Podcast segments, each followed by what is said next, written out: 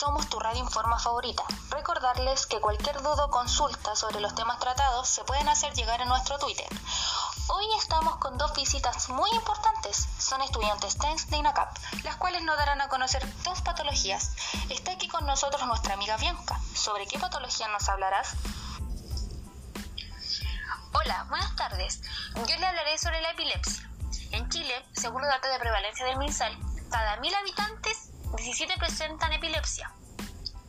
Por lo que yo hoy les voy a dar las siguientes recomendaciones.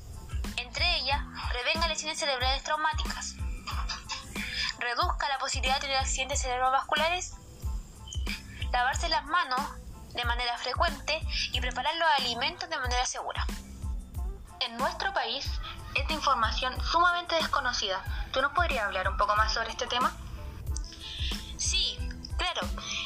La epilepsia es una afección neurológica crónica eh, de causa diversa que está caracterizada a las debidas crisis recurrentes de las neuronas cerebrales, que está asociada a las manifestaciones clínicas del paciente. He escuchado que una de las causas de la epilepsia son los accidentes vasculares cerebrales. ¿Estoy en lo correcto?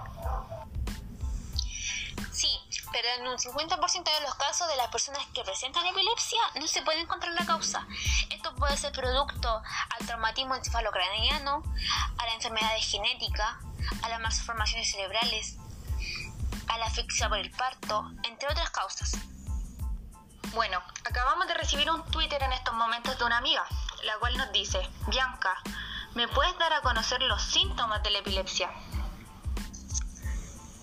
Principales síntomas que puede presentar un paciente con epilepsia son el desmayo, la fatiga, las contracciones musculares o el paciente ve el aura. Estos son pequeños destellos de luz. Entre los más comunes encontramos la ansiedad, depresión, dolor de cabeza, parálisis temporal y las convulsiones. Para diagnosticar la epilepsia, el médico debe revisar la historia clínica del paciente.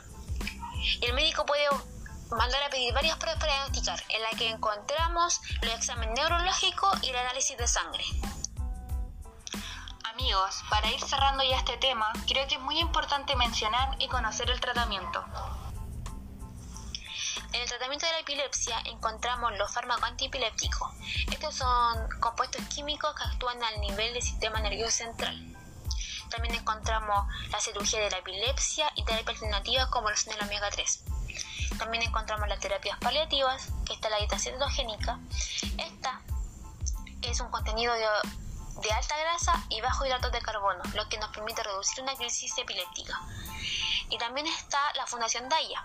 Esta fundación está enfocada en la dieta medicinal alternativa basada en cannabis. Quiero darle las gracias en nombre de todos a nuestra amiga Bianca por estar hoy aquí con nosotros, brindándonos de una información muy importante. Ahora nos vamos a una breve pausa y a la vuelta nos encontramos con más información.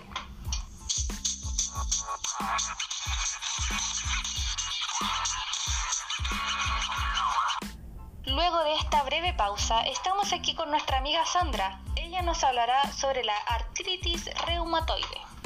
Hola, buenas tardes Catalina. Sí, eh, yo les voy a hablar sobre la artritis reumatoide.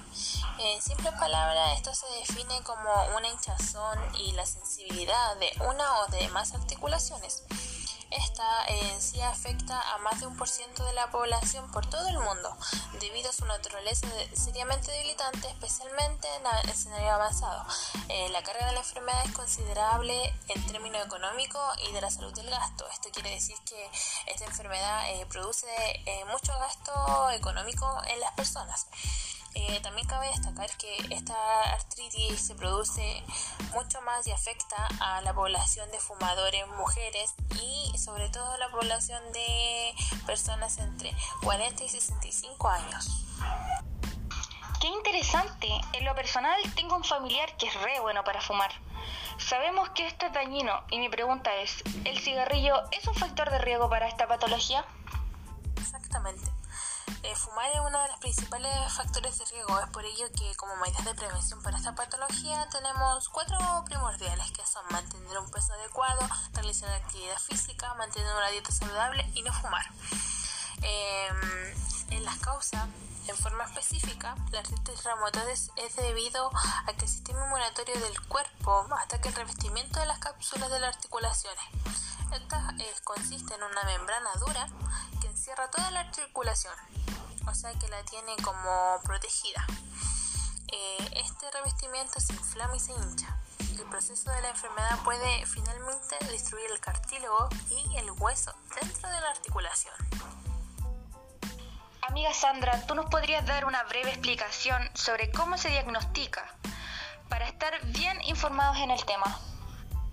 Sí, mira, para el diagnóstico de la artritis eh, se pueden realizar análisis de laboratorio y además diagnóstico por imágenes, que estas pueden ser radiografías, tomografías computarizadas, imágenes por resonancia magnética y ecografía.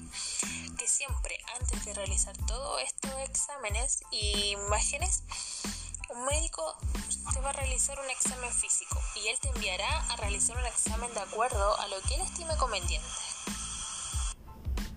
Revisemos nuestro Twitter para saber qué dudas tiene nuestro público. Las preguntas más repetidas son, ¿cuáles son sus síntomas y su tratamiento? En los síntomas tenemos tres que son lo más comunes y que siempre afectan a la articulación y que por esto es como lo principal para darse cuenta que uno posee o tiene artritis, que es dolor, rigidez hinchazón. Su tratamiento consiste en disminuir la amplitud del movimiento.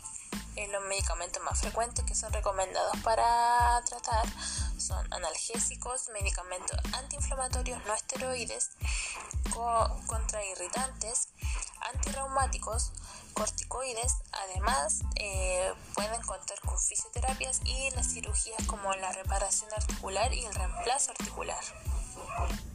Bueno, no cabe duda que esta ha sido una tarde muy informativa, llena de conocimientos nuevos. Le queremos dar las gracias a nuestras invitadas de hoy, Sandra y Bianca.